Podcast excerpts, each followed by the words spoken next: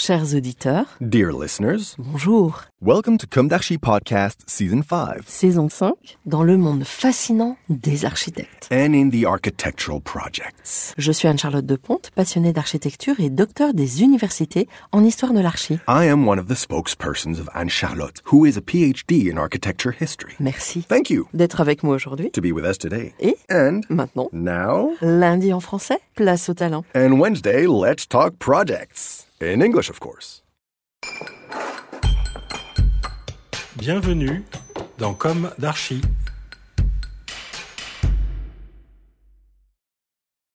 Chers auditeurs, ravis de vous retrouver aujourd'hui en compagnie de Thomas Ostache. Bonjour Thomas, Bonjour Anne-Charlotte. bienvenue dans Comme d'Archi. Vous êtes architecte et à la tête de l'agence Hoche avec votre associé Bertrand Chaput, de même architecte. Vous fondez Hoche Studio en 2018, donc encore une jeune agence.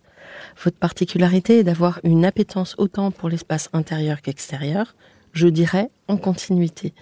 Votre entité, alors on dit chaud, C'est ça. c'est ça Prend plus particulièrement en charge l'intérieur. Vous êtes des spécialistes de la réhabilitation, transformation Exactement. Et de la réversibilité. Votre jeune agence a une double implantation, Paris et Aix-en-Provence. Déjà, ça nous fait un peu rêver. Mais on va commencer par le début. Quel est votre parcours? Quelle a été votre jeunesse? Où s'est ancrée votre envie d'architecture? Quelles ont été vos études? Voilà. Ben, merci beaucoup de me recevoir pour représenter Hoche Studio. Euh, Bertrand et moi, on est euh, nés à Aix-en-Provence et on est amis, euh, meilleurs amis depuis la maternelle. Et en fait, on a tout fait en parallèle depuis qu'on est tout petit. Et en fait, notre envie d'architecture, je sais pas dire exactement de, de quand ça date, mais ma mère arrête pas de me rappeler que quand on était petit, on disait qu'on aurait une agence d'architecture et qu'on vivrait dans un loft à New York, etc. On, Donc ça c'est ouais, avec avec- Bertrand. ouais. Ouais. Donc elle nous disait que, enfin on disait ça à l'époque, pareil. Bon, je me rappelle pas, mais bon, c'est la, la petite anecdote. Et, euh, Et l'imaginaire du loft à New York, ça bah, je sais pas pourquoi, mais pourquoi pas après tout. hein. Oui, ça. Une revue peut-être c'est ça, on a dû voir un AD posé quelque part un jour. Et après, en fait, on a, on était dans la même école, euh, donc euh, jusqu'au lycée. Après, on allait au lycée ensemble à l'internat à Marseille. Et après, on est monté à Paris, comme on dit, euh, pour faire nos études. Moi, j'ai, enfin, alors Bertrand, je vais commencer par Bertrand. Lui, il a fait euh, Malaquais, avec euh, un espèce de double diplôme ou une spécialité euh, aux arts et métiers, où il faisait des cours euh, sur la résistance des matériaux, donc quelque chose un peu voilà, orienté sur la structure. Et moi, j'ai commencé par faire Penningen, donc en architecture d'intérieur. Euh, et au bout de deux ans, je suis parti à l'école spéciale à Paris, du coup, d'architecture. Tout s'explique. Voilà, La matière, Penningen l'intérieur. exactement. Ouais. Donc en fait, euh, on avait un peu des, des envies différentes au début, et puis on s'est retrouvés euh, petit à petit, euh, et c'est comme ça que voilà est née un peu l'histoire. Et du coup, Bertrand, donc lui, il a fait Malaquais, il est parti en échange à Ottawa, et après il a fait une césure en allant à New York, euh, chez Peter Macapia. Après, il est allé chez Architecture Studio, et après il est allé chez Chavan en Chine. C'est un peu son voilà son parcours. Il a été diplômé en 2014 et après il a fait sa HMO dans un bureau d'études structure en fait. Donc euh, c'est vraiment euh, orienté là-dedans. Et après il a travaillé un peu en freelance pour euh, faire ses projets perso et, et pour euh, une agence qui s'appelle François Scali. Et, euh, et moi de mon côté j'ai fait donc euh, Penningen et l'école spéciale. Après je suis parti à- en Erasmus, enfin en Erasmus, en échange en, en Australie à Melbourne. Et après, je suis allé moi aussi chez Peter Macapia à New York, mais du coup pas en même temps. Et après, euh, à Barcelone, chez euh, Miralias Tagliabue, Mhm. avant de, de passer mon diplôme, Oui, la conceptrice du fameux Mercato. le Mercato de Santa Catarina. Mhm. Et j'ai passé mon diplôme, j'ai fait ma HMO chez François Leclerc, donc euh, avec toutes les personnes que vous avez reçues ici, Alexandre, euh, Suntesco, Delphine Altier, etc. Oui, donc j'ai cru comprendre que vous étiez quelque part un bébé euh, Leclerc Un petit peu, un petit peu. En tout cas, j'en qui a garde. grandi voilà. depuis. J'avais fait un stage en deuxième année et puis ma HMO, donc j'ai gardé un très bon souvenir de cette agence et, et j'avais notamment participé à un concours avec euh, donc euh, directement l'équipe dans l'agence, c'était François Leclerc, Alexandre Fintesco, Delphine Altier et moi. Et ça, c'était un souvenir génial parce que oui, c'était. ce sont des gens qui carburent. Ouais, et c'était vraiment une super expérience. Et après, je suis parti chez euh, Didier Faustino, qui est un architecte euh, artiste franco-portugais et qui m'a, euh, en- chez une toute petite agence, moi j'étais plutôt dans la partie architecture que la partie artistique, mais bon, tout était un peu mélangé. Et du coup, j'ai fait des chantiers pour lui, et c'était comme ça que j'ai appris le chantier, en mettant les pieds dedans directement. Et en même temps, on commençait déjà un peu à travailler avec Bertrand ensemble. Et c'est comme ça qu'au bout d'un moment, on s'est dit, euh, bon allez, on y va. Euh, Dès qu'on a eu tous les deux notre HMO, on s'est dit, on s'associe, on le fait vraiment. Et voilà, et Hoche est né. Bah, bravo.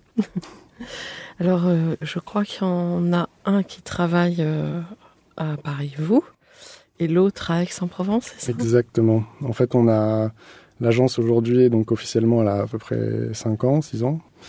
Et euh, depuis, nous, on a toujours gardé un pied dans le sud parce que c'est là-bas qu'on avait quand même beaucoup de, de contacts et de, de potentiels projets. Et euh, il y a deux ans, Bertrand a déménagé dans le sud, à Aix-en-Provence. On a ouvert une agence là-bas.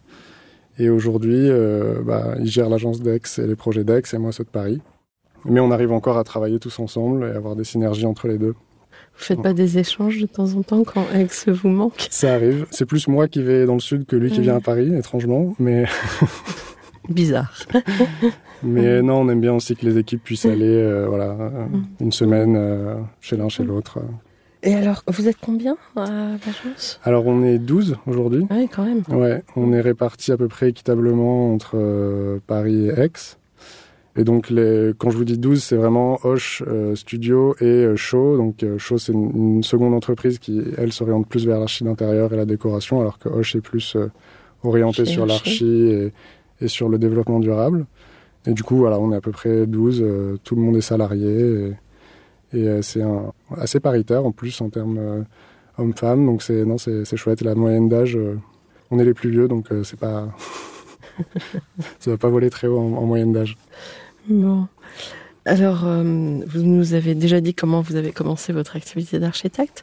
L'une de mes questions récurrentes dans Comme d'Archi est, et vous devez bien la connaître maintenant, est-ce qu'aujourd'hui vous avez le sentiment d'avoir accompli ce que vous imaginiez à la sortie de l'école? Alors c'est marrant parce qu'on y a réfléchi euh, et c'est ce qui est intéressant, c'est qu'avec les formations qu'on avait, moi j'étais à l'ESA, donc euh, l'école spéciale, c'était très euh, théorique, onirique, utopique. euh, bon, c'était pas. On, on faisait euh, pas mal de, de projets euh, qui étaient des projets de papier souvent, c'est-à-dire que l'idée c'était pas forcément de, de construire un bâtiment, mais c'était plus de véhiculer une idée, etc. Et même à travers les stages qu'on a fait, notamment chez Peter Macapia, qui est un théoricien aussi, euh, qui est prof à, Pratt, à New York, on, était plus orienté vers les nouvelles technologies. Donc nous, à l'époque, c'était le paramétrique, toutes ces choses-là, c'était des choses qui nous fascinaient un peu. Euh, Bertrand, il avait fait euh, le studio Digital Knowledge à Malaquais, donc pareil, son diplôme, c'était quelque chose de complètement orienté sur la robotique, etc. Mais en même temps, en tout cas, je parle pour moi, la réhabilitation, la transformation de l'existence a toujours été quelque chose qui était important pour moi. C'est peut-être pour ça d'ailleurs que j'ai commencé par l'archi d'intérieur avant d'aller en archi. Et notamment, euh, alors complètement à l'opposé du spectre du paramétrisme, etc. Moi, c'était Patrick Bouchin. C'était, euh, voilà, c'était, j'adorais lire Patrick Bouchin parce que je me Le disais, héros. ah ouais, non, mais tout ce qu'il écrivait, c'était euh, fantastique. et oui, le lieu unique, la friche de la Belle de Mai, toutes ces choses-là, on était, voilà. Et disons qu'aujourd'hui, on est revenu plutôt à, à ça parce que. Bah, je pense que le, paramétrique, etc., bon, bah, c'était un peu une, mode à un moment. Enfin, c'est un outil très intéressant encore aujourd'hui, mais en tout cas, la forme est peut-être euh, moins importante aujourd'hui que le, fond du projet. En tout cas, ça nous fait moins rêver.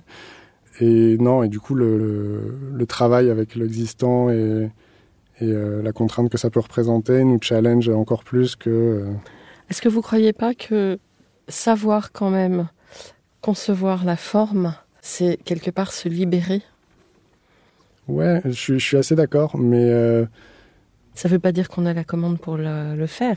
non, non, bien mais sûr. C'est dans le Ah oui, oui. savoir le faire. Non, non, je suis d'accord. Je suis d'accord, mais en fait, euh, aujourd'hui, finalement, après euh, notre petite expérience, quand on nous demande des projets neufs, on n'est pas toujours aussi excité, quoi. C'est-à-dire que moi, je visite une ruine, j'ai les yeux, euh, enfin, on imagine plein de choses. On nous fait visiter un terrain, on est moins, euh, on est tout de suite un peu plus bloqué, quoi. C'est-à-dire que, alors peut-être que c'est le, le, le fait d'avoir des contraintes qui nous, qui nous stimulent et qu'on est plus habitué à la feuille blanche comme à l'école, mais ouais, non, je, je, je Vous êtes inspiré par l'existant, par la pierre, par la matière. ouais, par l'histoire, par les, les détails qu'on peut retrouver, euh, ce genre de choses, quoi. Mais un projet ex nihilo, quelque part, il l'est jamais vraiment. Dans Bien le sûr, sens le où site, le, ouais. voilà, le site peut aussi être une sacrée source d'inspiration. C'est clair. Non, non, c'est clair. Et puis, euh, à l'école, on nous a vraiment formés à ça. Donc, c'est-à-dire que j'y réfléchissais euh, l'autre jour, je me disais, mais c'est fou que j'ai jamais fait un projet d'archi à l'école où on partait d'une construction existante, quoi. Ouais. Alors qu'aujourd'hui, euh, On ne parle plus quasiment que de ça. et toutes les agences Mm. font ça maintenant. Enfin, parce que parce qu'il faut le faire, c'est c'est bien. Mais l'un n'exclut pas l'autre. Tout à fait. Mais du coup, on fait aussi des projets neufs, mais c'est peut-être moins notre euh, ce qui nous motive en tout cas. Ça va venir. Vous allez voir, vous allez avoir une superbe commande qui va vous tomber dessus. Et après, vous serez euh, amoureux de cet exercice aussi, j'en suis sûre. Du coup, vous êtes plutôt euh, satisfait de ce que vous avez réalisé jusque-là? Euh, ouais, alors on est non seulement satisfait, mais assez fier aussi parce que quand j'en discute avec mes amis euh, qui sont architectes aussi, euh, qui ont ouvert leurs agences, etc. euh, L'idée de, voir qu'on est 12, alors pour plein de raisons, hein, c'est pas c'est pas une fierté en soi d'avoir du monde pour avoir du monde, mais c'est un vrai plaisir de se dire que on est une grosse équipe et qu'on arrive à, faire des projets tous ensemble et, tout ça grâce à, des petits projets qui sont devenus des plus gros projets. Enfin, on est, on est parti de l'appartement comme tous les, architectes, les jeunes diplômés. On a commencé par faire un appartement et voilà, et maintenant on fait des, des projets à une toute autre échelle. Et on continue d'a- d'apprendre en faisant et c'est, je pense, la meilleure école. Et les gens qui viennent chez nous, vous viennent chez nous pour ça aussi, quoi. Oui, je trouve que, en tout cas, votre ascension est assez rapide. Donc, euh, bravo. Euh, alors, est-ce que vous pouvez nous raconter l'histoire de vos projets maintenant? Alors, nos projets, Est-ce bah, qu'il y, en- il y a eu un projet fondateur? on- en fait, c'est pas, c'est pas tant les projets, c'est plus les rencontres qui ont fait euh, que euh, on en est là aujourd'hui. Parce que les projets, ils peuvent être plus ou moins modestes et c'est pas forcément des, des choses euh, complètement incroyables qui sortent de l'ordinaire, etc. Euh, nous, l'ordinaire, ça nous, enfin, ça nous plaît aussi. Et En tout cas, d'après ce qu'on voit dans ce que vous publiez, votre ordinaire, vous savez quand même lui donner une, euh, une attractivité. C'est ah beau. bah oui, on aime faire Oui. du beau, c'est sûr. Voilà. Mais je, veux- ouais, je voulais plus dire de l'ordinaire dans la commande, c'est-à-dire que nous, on a jusqu'à aujourd'hui, on travaillait euh, énormément pour le particulier, qui est quelque chose que beaucoup de confrères euh, essaient d'éviter au maximum. Mais Bon, pour euh, commencer, vous le faites tous? Exactement. Donc Mhm. c'est comme ça qu'on a commencé et on est très content de ce qu'on a sorti. Et on continue à en faire, hein. c'est pas du tout un, Péjoratif. un péjoratif, voilà. Mhm. Et non, bah, commencer euh, un peu euh, spécialisé dans la rénovation, réhabilitation, restructuration euh, de l'existant. Au début, c'était par défaut, puisque les gens ils viennent vous chercher pour refaire un appartement et ils vont pas vous donner euh, carte blanche pour euh, construire une maison quand vous sortez du diplôme. Finalement, c'est devenu une conviction, quoi. C'est-à-dire qu'on est, euh, on pense que pour limiter, euh, enfin même euh, à la fois économiquement, écologiquement, euh, on pense qu'il faut au maximum rénover l'existant, le transformer, plutôt que de construire du neuf, artificialiser des sols, etc., etc. Toutes Oui. ces raisons-là, voilà, qui, qui nous paraissent aujourd'hui des évidences, et, et c'est pour ça que je reviens un peu sur ce que je disais. à l'école, on nous avait pas appris ça, quoi. Donc, enfin, on nous avait pas Mais appris à faire du projet avec de l'existant. ouais. Et ça s'est intensifié vraiment là. Ouais, complètement. Mais je vois même sur les books qu'on reçoit à l'agence pour les étudiants qui veulent venir euh, travailler en stage, en HMO ou, ou les jeunes diplômés. Beaucoup de leurs projets, c'est des projets euh, en- d'atelier et même de diplôme. Souvent, c'est des, des projets qui partent pas de, de ex nihilo, c'est-à-dire vraiment des, des contextes spécifiques et, et c'est intéressant de voir ce changement un peu de. Et puis ce qui est intéressant aussi, c'est de voir aussi que votre type d'agence fait quasiment un travail homéopathique euh, sur le tissu urbain, et ce qui permet aussi de le rendre quand même plus attractif, plus agréable. Et si les gens vraiment maintenant font appel à davantage à des architectes, on aura peut-être euh, moins d'horreur. Bah, c'est ce qu'on espère. C'est ce qu'on espère. Après, euh, c'est vrai que c'est toujours euh, difficile, surtout pour les particuliers, de leur faire comprendre la plus-value d'un architecte et ce qui risque de s'éviter, etc., etc. Après, bon, on peut pas, voilà, on peut pas leur mettre le couteau sur la gorge et leur dire euh, prenez un architecte ou, ça va être la catastrophe pour vous. Mais bon, c'est vrai que après, il y, a des très bonnes entreprises qui arrivent à faire de beaux projets sans architecte. Mais bon, c'est sûr qu'on aime mieux être, euh, pour les maîtres d'ouvrage, c'est toujours mieux d'avoir quelqu'un de leur côté qui soit un peu attentif, on va dire. Mm. Alors l'habitation, l'hôtellerie. Voilà, c'est ça. Nous, on a commencé. Bureaux, le commercial. Euh, Exactement. vous, estimez dans chaque catégorie avoir euh, des projets emblématiques maintenant? Alors habitation, on a fait beaucoup de maisons, effectivement, de, donc des surélévations, des restructurations euh, pour des particuliers, pour des marchands de biens. Par exemple, à, Paris, on a regroupé plusieurs euh, locaux, plusieurs lots euh, qui étaient un peu diffus sur, euh, sur d'anciennes écuries qui étaient en fond de, cours dans, dans une rue, rue de Marignan, donc à côté des Champs-Élysées. on a tout recomposé, on a fermé, intégré la, la, porte cochère dans le bâtiment, donc on a créé des mètres carrés. Donc notre maître d'ouvrage qui était marchand de biens était ravi. et on a réussi en fait à créer voilà une maison une, maison en fond de cour, euh, en plein milieu du triangle d'or. Et, bon, on y allait, euh, on va dire, avec la décoration qui va avec, etc. Mais, mais c'était un... Oui, avec un mélange de classique et de contemporain. Oui, c'est ça. Mais c'était, euh, c'était un... Quand même des moyens. Oui, oui, voilà. la simplicité, mais des moyens. Exactement. C'était un, mm. chantier avec un, beau budget, donc c'était très intéressant. Ça, je pense que c'était un peu notre projet où là, on s'est senti un peu commencer à avoir une crédibilité euh, en face de nos maîtres d'ouvrage. D'ailleurs, euh, ce que je trouve intéressant, l'enduit rouge, c'est de l'enduit? C'est des briques, ouais, en fait, par-dessus les briques, il y a un petit peu d'enduit, ouais. Il y a un peu d'enduit. C'est un très beau rouge. Et on retrouve des rideaux rouges à l'intérieur. C'est un peu un recto verso. C'est ça. Qui est intéressant. C'est pourquoi ce rouge? Alors sur la façade, en fait, il était existant, c'était de la brique euh, donc euh, qui était en très mauvais état, les joints étaient, étaient dégueulasses. Nous, en fait, l'idée c'était d'essayer de redonner une cohérence globale au, bâtiment. Et, euh, et, puis en en discutant avec les, les, ABF, ils nous ont dit, mais évidemment, essayez de garder ce rouge qui donne tout son, son cachet au, au, bâtiment, quoi. Alors après, les discussions avec les ABF sont pas toujours aussi faciles que celles-ci. Parce que votre rouge est intense. Ouais. Donc c'était pas si évident que ça. Non, ils ont, ils étaient plutôt, euh, plutôt partants. Après, bon, c'est là les photos, euh, c'est effectivement fin de chantier, donc euh, le badigeon est encore tout frais. J'imagine qu'aujourd'hui, ça a dû un peu se déteindre, mais ça doit être encore, encore bien rouge. Bon, alors en logement, enfin habitation, parce que c'est vrai que logement c'est un, terme un peu dégradant. Non, non, non. Alors, logement, bah nous, logement, on voit plus le collectif quand on dit bah logement, donc. Mmh au collectif, on, fait encore, on fait du collectif en rénovation. On a restructuré euh, trois étages d'un immeuble euh, rue du Faubourg Saint-Honoré, où là c'était intéressant aussi parce qu'on a restructuré vraiment euh, tous les étages, les chambres de bonne, les couloirs, les... donc on a essayé de, rationaliser tout ça. C'était, c'était pour une SCI familiale, donc on a créé des logements, on en a agrandi certains, on a rénové thermiquement l'ensemble, donc c'était une belle mission, assez complexe, mhm. en site occupé en plus, parce que les étages du dessous étaient, étaient occupés. Puis des, une opération à tiroir, c'est-à-dire qu'il y avait une personne qui vivait sur place, donc il fallait, une fois qu'un appartement était terminé, la transférer dans l'autre. Bon, c'était un peu, on va dire, d'un point de vue euh, organisationnel, c'était un peu compliqué. Ça, c'est vraiment les, voilà, les, les, parties euh, logements collectifs sur lesquels on a, on a travaillé. Après, on a, on a déposé il y a longtemps un permis de construire pour un petit immeuble collectif à, à Vitry, mais euh, qui a eu un recours euh, du jour au lendemain, évidemment.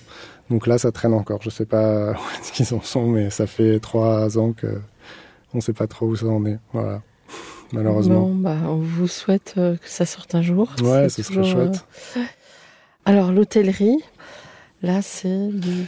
Expliquez-nous. Alors l'hôtellerie, nous, on a commencé en fait par travailler avec des exploitants hôteliers qui font euh, notamment aussi du meublé touristique, donc euh, un peu un peu hybride.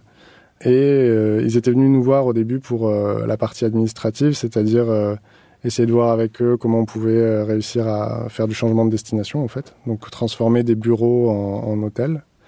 Et en fait, petit à petit, ils se sont rendus compte qu'on était assez réactifs et assez efficaces. Et ils ont commencé à nous donner la conception et puis après le suivi de chantier. Et maintenant, on fait des opérations pour eux complètes. Donc, on avait commencé par un, petit changement de destination d'un local commercial de quelques dizaines de mètres carrés. Et puis maintenant, là, on vient de livrer avant l'été une résidence rue Paul Albert dans le 18e, euh, qui est un ancien hôtel euh, d'une, de, de, dans le quartier, enfin juste au pied du Sacré-Cœur, et euh, qu'on a transformé en 12 appart-hôtels en fait. Et là, on s'est occupé de faire l'archi, l'archi d'intérieur et la décoration.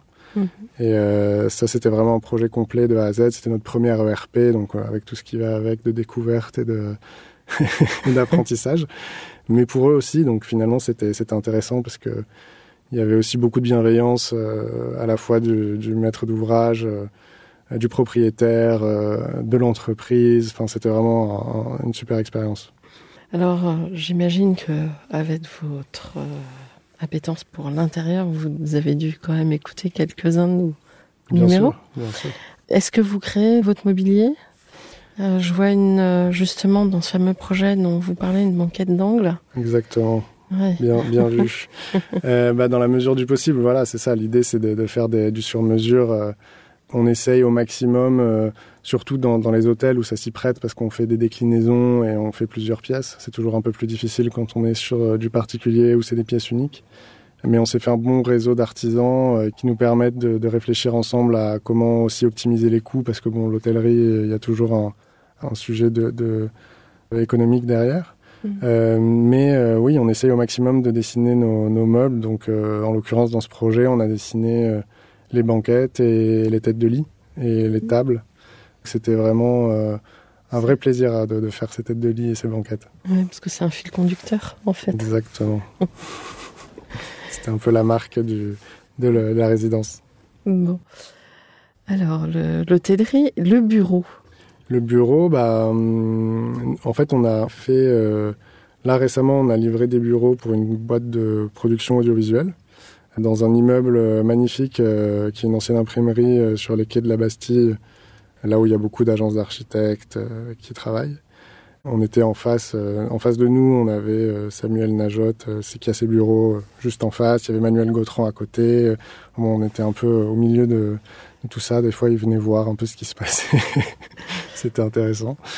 Et euh, en fait, c'était un petit local. Euh, ils ont récupéré les bureaux du dessus, plus une remise. Donc finalement, on a essayé de regrouper euh, trois plateaux en un seul, enfin en un seul local. Et c'était intéressant avec tout un sujet d'économie de moyens, évidemment, parce que c'était une, une, jeune agence de, de prod, donc ils n'avaient pas forcément un budget extensible.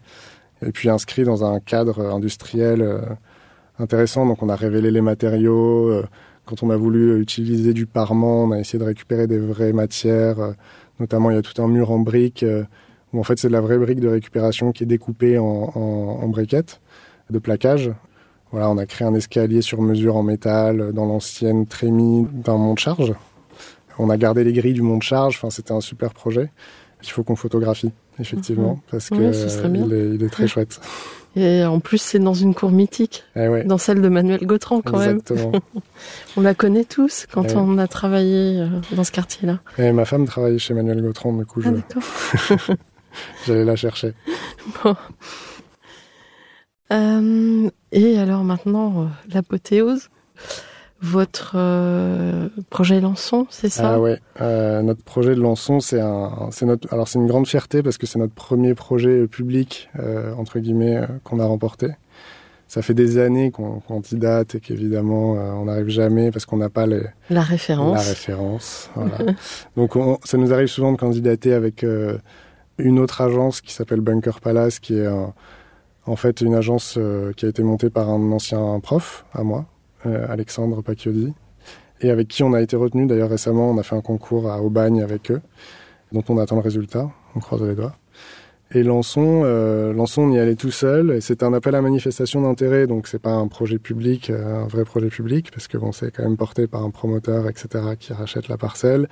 Mais on va dire que c'est euh, quand même la, mairie qui décide de, qui a qui a le projet.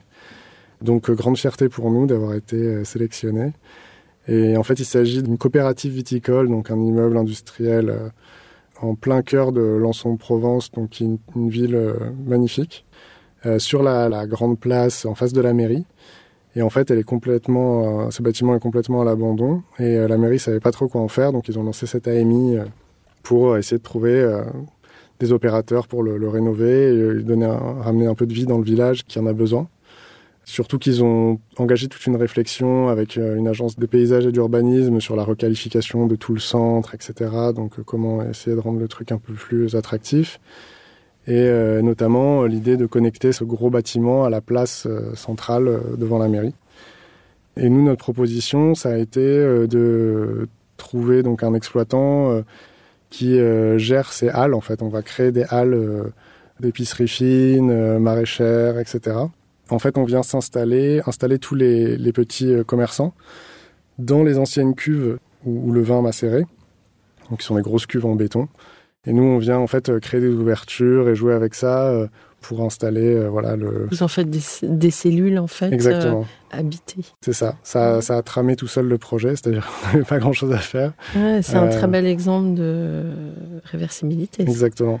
Donc après, il y a plein de sujets structurels évidemment parce que bon, le, le, les cuves en béton, elles sont pas pas faciles à, à, à réaménager, donc on limite les percements, etc. Mais c'est intéressant de de travailler là-dessus. On ouvre la façade euh, complètement sur, euh, sur tout le, la place, etc. Euh, on vient rapporter de la lumière en, créant des verrières sur les pans de toiture au nord.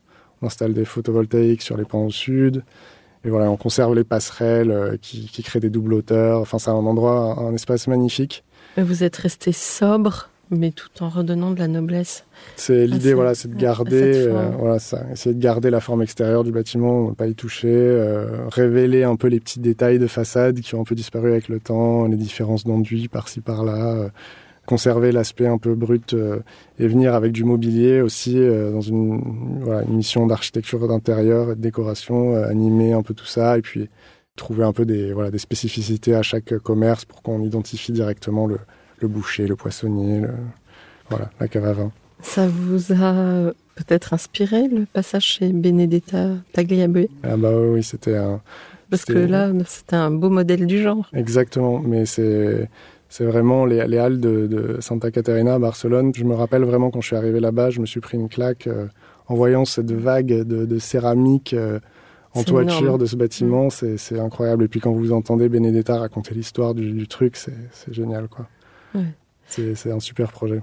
Ouais. Un projet très fort et qui a une échelle très humaine aussi. Ouais. C'est ça qui est intéressant. Quand on se balade en dessous, on n'est pas non plus euh... perdu. Voilà. Ouais. Mmh. Alors bravo pour cette halle gourmande. Ça va être livré quand? Alors on espère déposer le permis à la fin de l'année. Euh, donc euh, on a, euh, je pense que ce sera plutôt pour 2025. Voilà. Oh, ça va venir vite, le temps ouais. passe vite. c'est ça. On peut dire que c'est votre projet emblématique pour le coup. Ouais, c'est ça. Après, si on en remporte, euh, si on remporte le concours d'Aubagne, peut-être que ce sera notre deuxième projet emblématique, deuxième projet public. ça nous ouais. met le pied dans les dans les références. C'est ça qui est bien, c'est qu'on commence. Si on, si on, voilà, on fait des gros projets comme ça, on devient peut-être un peu plus crédible à candidater euh, pour des appels d'offres publics. Mm. Allez, vous allez y arriver. Alors, vous avez quelque chose à ajouter euh, d'important sur la réversibilité? Euh, bah, oui, je vous parlais tout à l'heure de, de changement d'usage, de, de, destination qu'on faisait pour des, bureaux qu'on transformait en hôtels. Nous, il y a quelque chose qui nous, qui nous surprend, pas qui nous surprend parce que c'est tout un, un, raisonnement économique derrière, mais c'est qu'aujourd'hui, on, on nous parle de crise du logement, etc. On n'arrive pas à faire assez de logements, euh, notamment en Ile-de-France. Et euh, ce qu'il faut savoir, c'est qu'il y a 4 millions de mètres carrés de bureaux vides en Ile-de-France et que euh, ça va a priori pas s'améliorer puisque depuis le, Covid, bon, on est un peu en train d'y revenir au bureau, mais euh, le télétravail, le flex office, toutes ces choses-là se sont tellement démocratisées que euh, je pense qu'il y a énormément de, de surface de bureaux à transformer en logement et des bureaux qui attendent que ça parce que euh, voilà ils sont vides depuis longtemps. Alors après oui c'est toujours des coûts euh, plus importants euh, pour pour les, les, personnes qui pilotent ces opérations, mais il faut voir plus loin. Voilà, c'est ça. Et puis, enfin, euh, pour moi, c'est le nouveau job des architectes. Quoi. Comme je vous disais tout à l'heure, euh, nous, on croit vraiment à la réhabilitation, la transformation de l'existant. Voilà, le changement d'usage, ça fait partie de ça aussi. Euh, on voit, enfin, ça a toujours existé. tous les bâtiments industriels sont devenus des, des espaces culturels. voilà, nous on transforme des bureaux en hôtels. Il y a pas mal de, projets qui ont été lancés à Paris de transformation de parking en, en, logement aussi. C'est hyper intéressant et je pense qu'il faut, faut pas arrêter de, d'envisager des, changements d'usage comme ça d'une typologie à l'autre. Tout est possible. Alors après, oui, quand c'est trop profond, la trame, le machin, ça, bon, ça coûte cher. Euh, il y a de l'amiante. Bon, il y, y, a toujours des sujets, mais et puis il faut que ça soit projeté en écho avec euh, le site. Bien sûr, bien sûr. le quartier. Tout à fait. Mais euh, l'environnement. Alors dans Paris, pour le coup, il y a beaucoup de, mètres carrés de bureaux vides encore. Comment c'est possible, quoi? Enfin, moi, je, me pose la question. les centres d'hébergement euh, d'urgence, euh, pourquoi on les utilise Enfin, il y a un peu de, de contresens entre dire on a besoin d'espace et qu'il y ait autant d'espace vide et inutilisé, ça paraît complètement délirant, quoi. Et puis en plus, on en construit toujours des bureaux. Exactement. Et là, moi, depuis que j'ai commencé, déjà, il y avait euh, ce questionnement sur euh, pourquoi faire du bureau et encore du bureau dans les années 90. Pourquoi, quand même. pourquoi on continue à construire des tours à la défense quoi? Je je, je comprends pas. Ah oui. Et j'en ai visité une il n'y a pas longtemps, emblématique.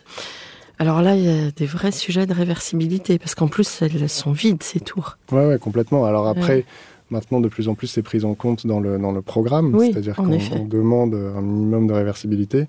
Après, cette fameuse tour dont vous parlez, elle est tellement épaisse que je vois pas qu'est-ce qui. Enfin, c'est tellement de surface, de surface, de surface qu'au bout d'un moment, euh, la réversibilité, elle est plus trop possible, je pense. Hmm. Dans votre équipe, est-ce que euh, vous avez recruté des profils euh, archi intérieurs spécifiques? Ouais, exactement. en fait, il y a, y a alors il y a, Vincent qui travaille à l'agence avec nous, qui lui gère euh, vraiment la, partie euh, archi d'intérieur, donc chez Shaw. Euh, et en fait l'histoire qui est drôle avec Vincent, c'est que c'était un client à la base. lui il est designer et un jour, parce que nos parents sont amis, nous ont mis en contact et il m'a dit bah moi je dois refaire mon appart, est-ce que ça vous intéresse? Donc on a dit oui parce qu'on s'est dit que c'était un mec top et qu'on allait se marrer. Et il a tellement aimé euh, faire ça, euh, le chantier avec nous, euh, suivre le projet, qu'il nous a dit à la fin, bon les gars, je voulais vous remercier parce que je me reconvertis et je repars à l'école d'archi d'intérieur. Donc bon, ça nous a bien fait marrer. On il est allé où? Il est allé à l'EFET, voilà, qui est une, une, une école d'archi qui est certifiée par le CFAI. Et après, il a fait son stage à l'agence. Et quand il est sorti, on l'a tout de suite embauché euh, voilà, pour qu'il développe avec nous cette partie. On faisait déjà un peu de l'archi d'intérieur à travers Hoche, et puis on s'est dit que ce serait bien vraiment d'avoir deux entités différentes pour être identifiées différemment, mhm. et euh, qu'on puisse nous donner les, missions, soit l'une, soit l'autre, soit les deux, évidemment, c'est toujours mieux. c'est assez astucieux. Et du coup, voilà, c'est Vincent qui gère plutôt la, la partie euh, archi d'intérieur. Et puis les archis, bah, on va dire que les, deux personnes qui sont là depuis le plus longtemps avec nous, c'est euh, Monica et Lorraine. Et bon, on a, voilà, on a eu des alternants aussi, en fait, en archi d'intérieur, plutôt des alternants. Oui. Chacun apporte sa valeur ajoutée. Ouais, exactement, il n'y a pas de... Bon, bah c'est parfait. Euh, alors, quels éclairages donneriez-vous à tout à chacun pour appréhender le monde dans lequel nous vivons? Euh, avec euh, toutes les difficultés euh, qui s'expriment dans tous les sens aujourd'hui, mhm. dont on ne cesse de parler dans les médias. Ouais, c'est un peu. C'est un peu la question la plus philosophique un peu de, de, votre podcast, je trouve, où on, peut, un peu plus réfléchir. Exactement, mais j'aime bien cet aspect-là parce que l'architecte étant amené à projeter sur un mhm. temps en général, vous apportez un regard, des visions, une espérance surtout bah, moi, en relisant la question, je me disais la, la chose la plus euh, euh, un peu euh, universelle à dire, pour pas parler que d'architecture, mais c'est juste d'aller voir un peu plus loin que son précaré, quoi. C'est-à-dire de sortir un peu de la bulle que peut représenter une famille, un groupe d'amis, les réseaux sociaux. Parce qu'on on entend ce qu'on a envie d'entendre en permanence, on se confronte pas trop à aux idées des autres. Et, euh, j'ai l'impression qu'on est de plus en plus là-dedans, dans le, mhm.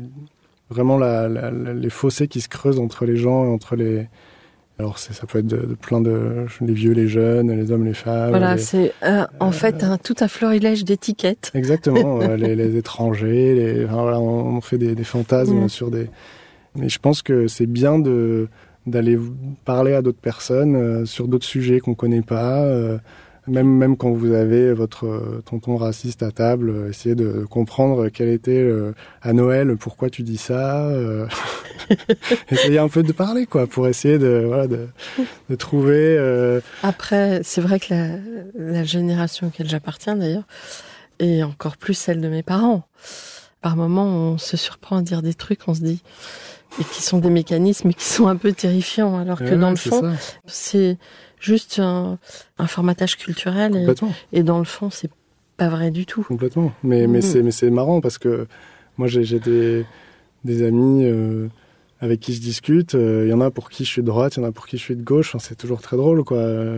comment on, on, peut se placer là-dedans. Euh, et je sais pas, moi j'aime beaucoup la, la, politique et, et, discuter de ça avec un peu n'importe qui, tant qu'on est dans l'écoute évidemment, parce que quand on est dans le, la diatribe et le, le monologue, c'est plus très intéressant. Mais non, je sais pas. Pour moi, c'est que le, le, problème, c'est que voilà, les réseaux sociaux, notamment, euh, qui vous montrent que ce qu'ils savent qui va vous plaire, et euh, rester avec des gens qui sont comme vous, bah, ça vous pousse pas trop à euh, à réfléchir différemment. Donc moi, j'aime bien dire ça aux gens, c'est aller voir autre chose. Confrontez-vous à l'altérité. exactement. c'est bien de parler avec des gens avec qui on n'est pas d'accord, quoi. Ouais. Et puis aussi aller voir au-delà de l'apparence. Bien sûr, alors ça c'est oui, effectivement le numéro un, commencer par euh, démonter les, clichés et les étiquettes justement. Oui. Sans faire du en même temps. Sans faire du en même temps, Surtout ne pas m'associer à ça, s'il vous plaît. non, non, c'est pour ça que je le précise. Merci. Je, pense que nous sommes en empathie là. bon. Euh, alors, comment imaginez-vous le monde de demain, justement, dans cette faculté à projeter? Alors moi la, la, question je la voyais plus au sens euh, là je suis peut-être retourné un peu plus vers l'architecture. Moi je suis un peu pessimiste euh, sur euh, sur l'état du monde et comment on va le laisser là. Et puis je viens d'avoir une petite fille donc ça me ça vous travaille, ça m'angoisse un peu. je trouve qu'on on est vraiment sur le devant une urgence écologique incroyable et en fait les réponses sont vraiment petites quoi j'ai l'impression. Alors dans le bâtiment oui euh, on fait des RE 2020, euh, on interdit les passoires thermiques etc. C'est très bien, euh, faut, faut, faut, continuer comme ça. mais bon le bâtiment ça reste voilà un des pollueurs, enfin un des secteurs les plus polluants de, de la planète quoi. Donc je sais pas il faut réfléchir effectivement sur l'exploitation du sable, l'artificialisation des sols transport de matériaux euh, qui font le tour du monde trois fois avant d'arriver chez vous. Euh. Oui, parce que dans le dérèglement climatique, quand on voit ce qui s'est passé en Allemagne, c'est la main de l'homme. bah bien sûr. C'est vraiment euh, cette artificialisation mm. qui a provoqué une, une, véritable catastrophe. Une raison de plus pour réhabiliter et restructurer l'existant. Oui. Néanmoins, il faut pas s'empêcher de projeter. Non, non, bien sûr. Non, bah, L'idée, c'est d'essayer de convaincre à notre échelle la maîtrise d'ouvrage à, aller dans le bon sens, quoi. Euh, après, euh, bon, on peut pas gagner toutes les batailles. Euh, voilà, l'isolation, si elle devra être en laine de verre parce que c'est moins cher, et bah tant pis, on fera. On sait que déjà on a isolé, c'est bien. c'est un peu voilà, on essaye comme ça, doucement. Enfin, il y a eu quand même un énorme changement. Non, non, bien sûr, mais moi je suis assez. en fait, je trouve qu'il y a une quand même une capacité à quand on le veut, hein, bien, sûr. à changer. Quand j'ai été euh, interviewée euh, à Skinmore euh, à San Francisco et, en off ils m'ont montré des tas de choses, des tas de recherches, des tas de c'est étonnant et ce sont des très grosses boutiques, ils ont des projets justement qui seraient qui pourraient être qualifiés de contre euh, contresens euh, écologique. Euh, exactement, mais pas du tout en fait. Ils arrivent à trouver des mais parce qu'ils ont ils ont les moyens de développer des cellules de recherche incroyables, c'est des pionniers, enfin ils ont inventé le, le gratte-ciel quoi, donc forcément c'est ça vient de loin. Mais euh, ça donne de l'espoir. Non, non, bien sûr. Non, non, mais, mais moi, je pense pas que c'est vraiment le, le, bâtiment en soi qui soit un problème. Euh, je suis sûr qu'il y a, voilà, vous avez reçu des amis, euh, Raphaël Walter et Mathis. eux qui font un travail Mm. génial. Enfin, c'est juste fantastique ce qu'ils font. Je les, je les admire beaucoup. Et le circuit court, le local, etc. petit à petit, ça va se faire, mais je trouve qu'on est encore un peu, surtout dans la maîtrise d'ouvrage, les architectes sont au courant, ont envie de le faire, etc. La maîtrise d'ouvrage, surtout privée. Le public commence à le faire parce que c'est nécessaire euh, pour leur image, souvent. Mais la maîtrise d'ouvrage privée euh, est pas encore totalement là-dedans, je pense, mais ça devrait, ça devrait arriver. Mais est-ce qu'ils ne vont pas disparaître s'ils s'y mettent pas? Oui, alors quand, quand je dis privé, je parle aussi du particulier, hein, c'est-à-dire Ouais. que voilà, euh, les gens ils sont toujours plein de bonnes intentions, et puis après quand on leur dit que bah souvent euh, un jacuzzi c'est pas forcément une bonne idée si on veut être écologique, euh, voilà, Ils toujours- aiment pas l'entendre. c'est ça. Non mais au bout d'un moment il faudra quand même qu'on renonce un tout petit peu au confort, et je pense que c'est vrai pour tout le monde. Euh, voilà, il y a des aberrations qu'on peut pas continuer à, à construire quoi. La Mm. clim partout. sans changer les fenêtres, sans isoler, bon, ça n'a pas vraiment de sens. Mhm, bien sûr. Finalement, vous êtes quelque part des homéopathes, C'est ce que vous... Ouais, exactement. architectes homéopathes. Petit à petit, Ouais, petit à petit. on Et plus il y en aura, Non, mais c'est intéressant. euh, même euh, quand vous écoutez euh, Philippe Ram qui explique que voilà, le premier truc à faire, c'est changer ses fenêtres. Quoi. Mm. C'est un architecte qui est quand même très intéressant, qui fait des projets à grande échelle, etc. Mais il dit, voilà, le- on peut juste euh, faire de l'architecture, euh, améliorer ses conditions en changeant ses fenêtres. Mais alors moi, il y a un truc. Alors là, je, pose des questions qui qui vont qui font pas plaisir. euh, Mais on parle jamais de l'informatique. Et tous les serveurs, c'est énergivore, euh, encore plus que le bâtiment, d'après ce que j'ai cru comprendre. Là, j'ai pas de chiffres, mais euh, c'est peut-être aussi. euh, Ouais, alors ça, je sais, honnêtement, je sais pas, euh, je sais pas vous répondre une- en termes de, de qui euh, pollue le plus. soyons. Euh, Non, mais disons que ouais, ouais, bien sûr, bien voilà, sûr. il faut être honnête aussi, et que c'est peut-être aussi une voie à explorer. Complètement. Et puis, euh, de plus en plus, les data centers, ils sont mixés avec d'autres programmes qui permettent d'utiliser la chaleur dégagée pour autre chose. Bon, je pense que petit à petit, on va arriver sur des choses comme ça, c'est intéressant. Après, euh, bon, euh, les data centers, ça permet d'éviter euh, un archivage de, je sais pas combien de, de centaines de, de- de kilos de papier. Aujourd'hui, quand il y a les mairies qui enfin se sont mis au dématérialisé, à qui on envoie les permis de construire, on l'envoie une fois par mail, enfin sur leur plateforme. Avant, il fallait imprimer euh, 10 dossiers pour que tout le monde puisse le Mhm. recevoir en papier. Enfin, Et avec les permis modificatifs et rebelote. exactement. Bon, mais euh, ça, je pense que ce sont des calculs très savants qu'il faut les- peut-être laisser aux Oui, oui, spécialistes. complètement. on va pas faire la- l'économie de comptoir. Ouais. Euh, quel conseil donneriez-vous aux étudiants en architecture aujourd'hui? Et voyager, voyager beaucoup. Euh, Bah alors, voilà. l'empreinte carbone. Ouais, bah. Bah, on est encore foutu là. Ça. Non, mais c'est, c'est, c'est, un- c'est- non, vraiment, c'est un, un, un paradigme incroyable, quoi. C'est-à-dire que euh, moi, j'ai fait le tour du monde euh, en allant en Australie, à New York, à Oui. Barcelone. C'était la Je plus belle année ça. de ma vie. Voilà, je vous dis ça. Je pense que je suis complètement comme vous. Ouais.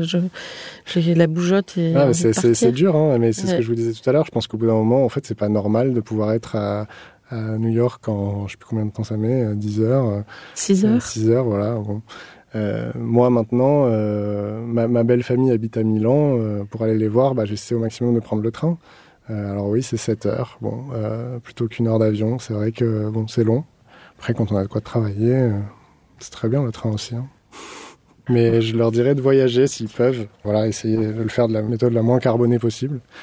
Et puis de, ouais, aux, jeunes qui ont envie de bosser dans des dans des grosses agences, voilà, d'aller à l'étranger. moi, le stage que j'avais fait chez Benedetta Tagliabue, c'était génial. On a fait des concours, mais on s'en foutait de charité. C'était drôle parce qu'en plus, on était que entre jeunes. euh, Enfin, c'était top. On a vraiment adoré. Mais aux jeunes qui aimeraient, par contre, eux, rapidement monter leur, euh, leur boîte, je leur conseille de, de vraiment aller faire des stages dans des petites agences parce que euh, euh, le chantier, euh, c'est là qu'on l'apprend, je trouve. Ouais. Plus que dans les grandes. Bah, dans les grandes, on vous fait confiance moins rapidement, en fait. Donc, c'est-à-dire que. Alors, déjà, il y a beaucoup d'agences euh, qui n'ont pas la mission chantier. C'est-à-dire que ça s'arrête à la conformité architecturale et bon, euh, c'est pas aussi marrant. Et le chantier, bah, ce qui est intéressant aussi, c'est de, de, déjà euh, voilà, comprendre ce que c'est une cloison, comment on dessine une porte, c'est quoi une VMC double flux, enfin toutes ces choses-là, on les apprend en faisant du petit chantier. Enfin moi, c'est vraiment grâce à, la confiance que Didier Faustino m'a accordé que j'ai fait des chantiers d'appartements et que j'ai compris comment fonctionnaient les choses, quoi. Donc moi, je pense que c'est comme ça que, que après ils peuvent voilà apprendre à bosser un peu et pas avoir peur le jour d'être diplômé euh, d'aller s'inscrire euh, dans une assurance et de commencer un premier chantier. C'est ça. Bref, euh, est-ce que vous avez des envies justement euh, dans cette ouverture sur le monde de construire à l'étranger ou est-ce que ça devient quand même compliqué? Bah, c'est justement c'est ce qu'on disait tout à l'heure, ça commence à devenir un peu incohérent avec euh, la, la, réalité du monde aujourd'hui. C'est-à-dire que moi, je, je comprends aujourd'hui qu'il y a encore des grosses agences euh, qui, qui, font des, des, super projets partout dans le monde. Après, la logique, enfin, qui existe déjà, c'est-à-dire que beaucoup d'agences, quand ils font des concours, euh, s'associent avec des architectes locaux. Ça permet d'avoir quelqu'un sur place et, et, de pouvoir gérer le chantier à, plus facilement à distance. Voilà, c'est ça. Mm. Alors après, quand c'est euh, Paris, Aix-en-Provence, il euh, n'y a pas de problème. Voilà, si un jour euh, on gagne un concours avec SOM pour euh, construire un skyscraper à la Défense. Euh, bon, voilà, les allers-retours Paris-Chicago euh, en, en, bah, en avion. Voilà. Ou, ouais, ils, ils, sont, partout. Ils sont partout. mais euh, non, non, mais nous, par exemple, on, on fait des candidatures avec euh, Benedetta, justement. Euh, on essaie de, de, candidater avec, avec son agence pour être architecte local. Ouais.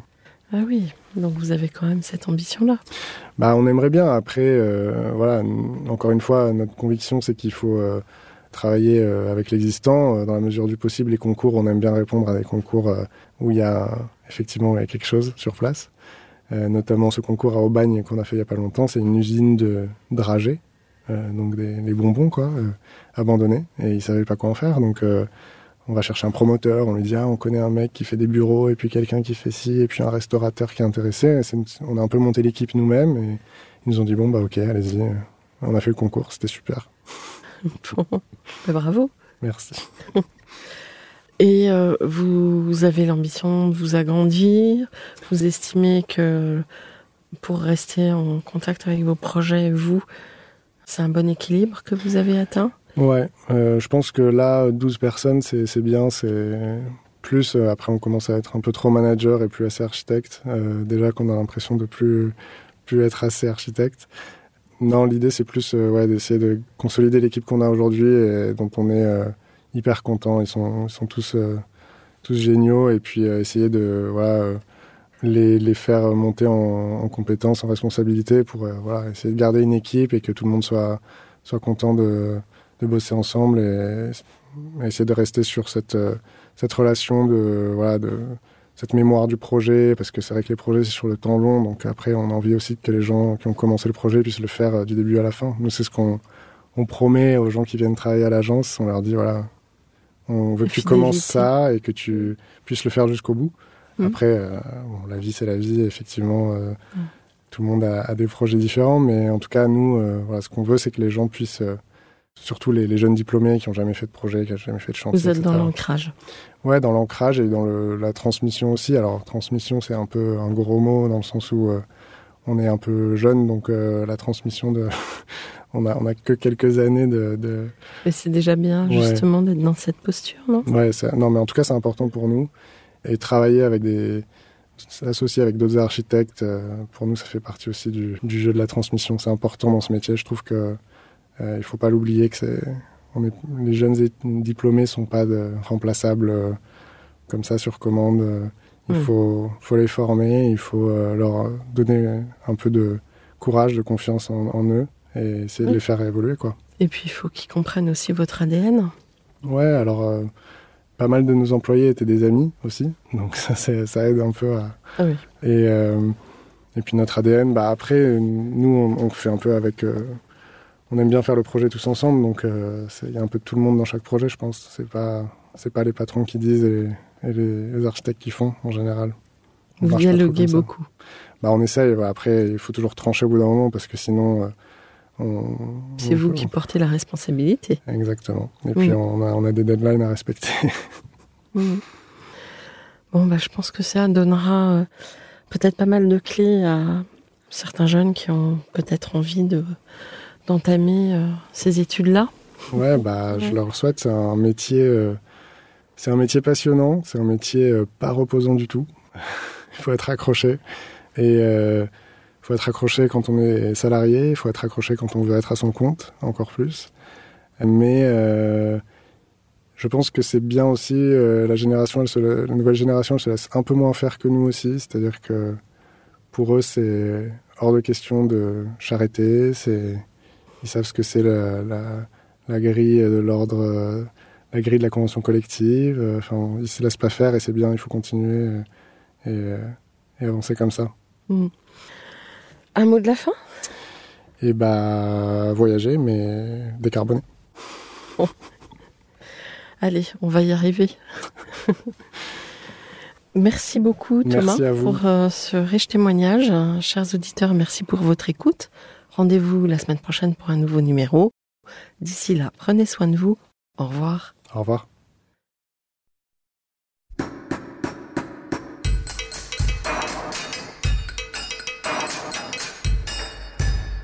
Chers auditeurs, merci pour votre écoute. Merci à Julien Rebourg qui nous accompagne sur la partie son. N'oubliez pas de retrouver nos sujets en avant-première sur Instagram à l'adresse at comme podcast. Si vous aimez ce podcast, favorisez sa diffusion en lui donnant 5 étoiles sur Apple Podcast, plus un petit commentaire, ou sur votre plateforme de podcast favorite. Et surtout, abonnez-vous pour écouter tous nos épisodes gratuitement. À bientôt! Et d'ici là, prenez soin de vous.